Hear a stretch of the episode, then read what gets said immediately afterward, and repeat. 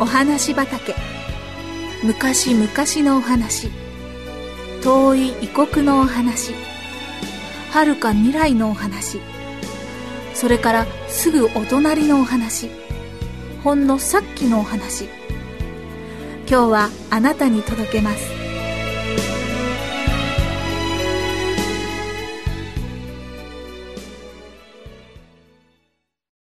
牢屋から聞こえた歌声。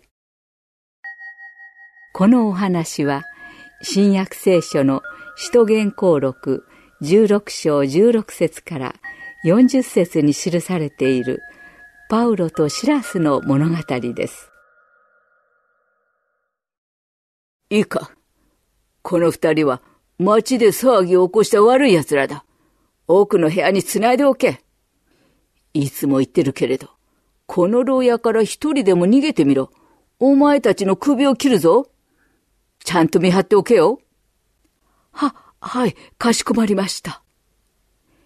役人たちは、牢屋の番人に、二人の男の人を引き渡して帰っていきました。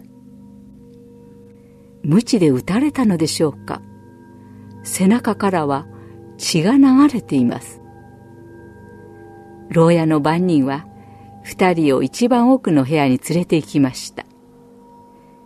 部屋の中は寒くてジメジメしています。逃げられないように足首に重い足かせをつけました。足かせには鎖がついています。それから重い鉄の扉を閉めて鍵をかけました。これで逃げられないぞ。他の部屋にも牢屋につながれている人たちがいます。牢屋の番人は人数を確認して、これでよしと外に出て入り口の扉にも鍵をかけました。どこからか歌が聞こえてきます。どうやら一番奥の部屋の二人のようです。傷が痛いはずなのに、どうして歌なんて歌っていられるんだろう？あの男たちは一体どんな悪いことをしたんだろう？不思議だな。二人の歌声を聞いていたら、心がなんだか穏やかになって、いつの間にか寝てしまいました。真夜中頃のことです。突然、牢屋がぐらぐらっと揺れました。大きな地震です。目を覚ました牢屋の番人は真っ青になって走ってきました。ああ、どうしよう。扉が開いている。地震で鍵が外れてしまったんだろう。きっとみんな逃げてしまったに違いない。役人に首をはねられてしまう。それならいっそ自分で死んだ方がましだ。そう言うと、万人はその場に膝をつくと腰に刺していた刀を抜き自分の胸を目指して刺そうとしました。その時心配しないでください。死んではいけません。私たちは全員ここにいます。という声が牢屋の中から聞こえてきました。万人は松明に火をつけて牢屋の中に入ってみました。扉はみんな開いているし鎖も外れています。でも一人二人三人全員います。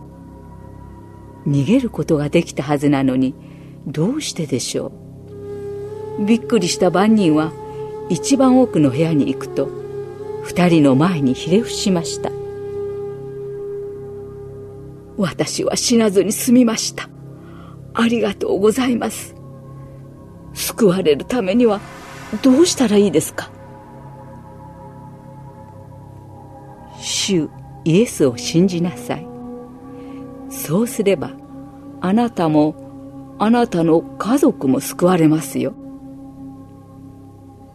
万人は自分の家にパウロとシラスを連れて帰り傷を洗ってあげました。